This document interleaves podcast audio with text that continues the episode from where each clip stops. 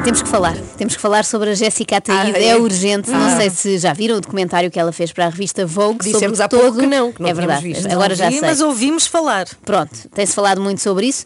Eh, ela no documentário fala sobre todo o processo de gravidez e nascimento do seu filho Oliver. E digo seu, porque o pai, Diogo Amaral, só aparece assim de raspão. É como se não tivesse participado. Aliás, isto nem é bem um documentário, tendo em conta que agora já anunciaram a separação, isto é uma espécie de reportagem da RTP Memória. Mas pronto, vamos ao que interessa. O que é que eu retirei do documentário? Retirei que Jéssica é uma sofredora. Sofre tão completamente que chega a fingir que é dor. O sofrimento que deveras ser. Uau, muito bem. Tudo é. foi um suplício para ela. pessoa, logo. Claro, de manhã temos logo que levar a fasquia. Tudo foi um suplício para ela, desde o creme barral, Uma das coisas que, que mais preciso ter pachorra nesta gravidez é a situação de estar sempre a pôr creme. Eu acordo à meia da noite com comichões. é horrível. Até ao tamanho da barriga. O Diogo está nomeado para melhor ator eh, hoje, eh, por causa do filme Pedro Inês, os prémios Sofia, onde eu não vou estar presente, porque já tenho uma barriga deste tamanho e não aguento estar sentada tantas horas. Até às noites mal passadas. São quatro da manhã. Dormi para aí uma hora. Já não tenho posição. E a criança acha que está no boom. Portanto, não para de mexer. E eu estou exausta. No Boom, no boom Festival. Só quero dormir. e Não se consigo riam, isto é dormir. sério. ok, desculpa. Não tenho posição porque me levanto 20 vezes para fazer xixi. Quero todo um, um capítulo onde eu não tinha chegado. Eu já fiz xixi para aí 18 vezes esta noite. A Jéssica não é nada exagerada, pois não. Mas eis que surge alguém com vigor suficiente para a pôr no lugar, reparem. Já estou aqui na sala de análise onde vou passar 3 horas. A senhora neste momento ainda não é muito simpática, mas com 3 horas aqui eu acho que vou conseguir conquistá-la. E então, diz a enfermeira lá atrás, já sem paciência para queixumes. Quem tem muita paciência é Diogo Amaral, que parece uma espécie de servo de Sua Alteza. Reparem neste momento em que ele lhe calça as meias de descanso. Não me rasgues, Isto não se rasga. que eu já não chego. Eu hoje pintei as unhas dos pés, foi tipo um... Quer dizer, a Jéssica não consegue pôr as meias, mas conseguiu pintar as unhas dos pés, está bem? Foste bem enganado, ó Diogo. É natural que Jéssica esteja cansada porque ainda por cima é constantemente forçada a cumprir tarefas horríveis. Estou muito cansada hoje. Já começa-me a pesar um bocadinho. Vou para as Maldivas e estou aqui a fazer as malas. E... é o que todas as grávidas fazem pois lá é. para o fim do segundo trimestre. Vocês não fizeram também? Claro, Quando fiz. estão exaustas, Maldivas com elas. Ou então uma massagem no spa lá do bairro, pronto. Ah, mas até as férias num destino paradisíaco motivaram queixas da Jéssica. Sendo que agora que estou de regresso, eh, o meu jet lag está a ser eh, muito mais difícil de recuperar. Coitada, esta mulher nunca está contente. É incrível. Uma pessoa fica na dúvida se isto é um documentário sobre a gestação ou a guerra do Vietnã. Chega agora esta fase e decidi. Pronto, não tenho ar, não tenho ar, tenho falta de ar e estou a perder a voz. É isto. Nove meses de estado de graça ao mais alto nível. Eu só posso ter um filho que venha muito calmo, muito feliz, porque esta experiência é uma.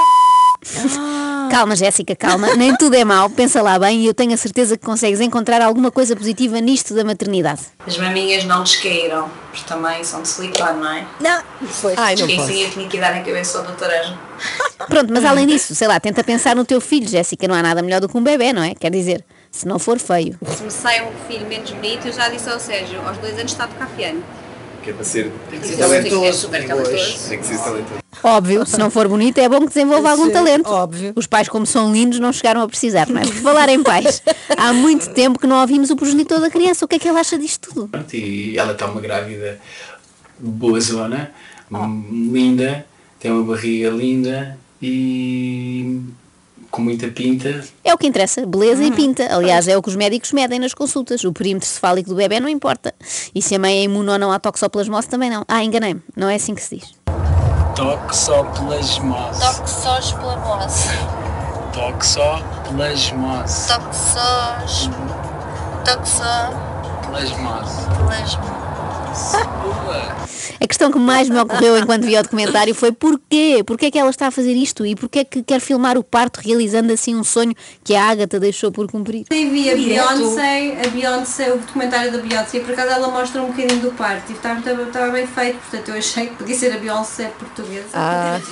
Ah, então está explicado. Mas para imitar a Beyoncé era preferível cantar, não é? Bom, a verdade é que não foi por falta de aviso que a Jéssica embarcou nesta loucura. As amigas tentaram alertá-la. Eu tenho muitas dúvidas em relação eh, à participação da Jess neste, neste documentário. Eh, tenho dúvidas em relação à sobreexposição, a uma revelação de uma intimidade que, no meu entender, devia permanecer assim, intimidade. Bom, quando a Rita Ferro Rodrigues é a voz mais sensata num documentário, está tudo dito. Bom, mas Jéssica não deu ouvidos a ninguém e avançou mesmo para a filmagem do parto. E ainda bem, porque assim ouvimos esta conversa com a médica.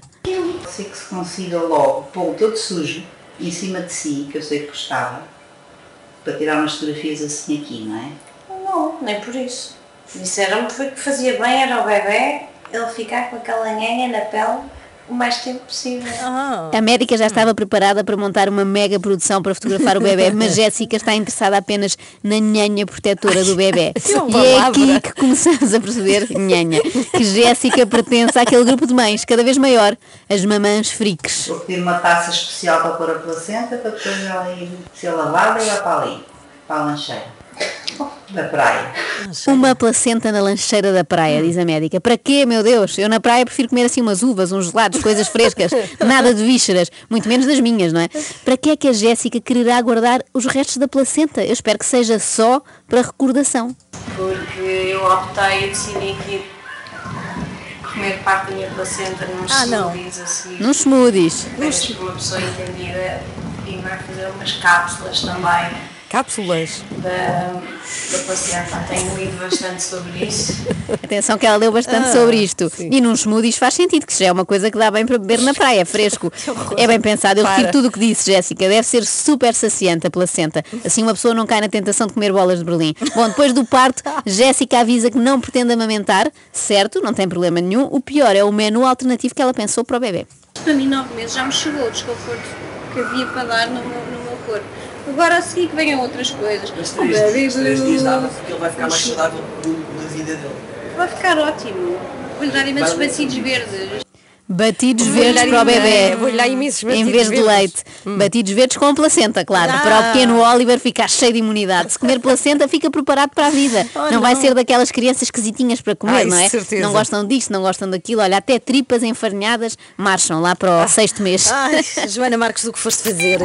Acorde com a Joana, a Ana e a Carla. Às três da manhã. Na Renascença.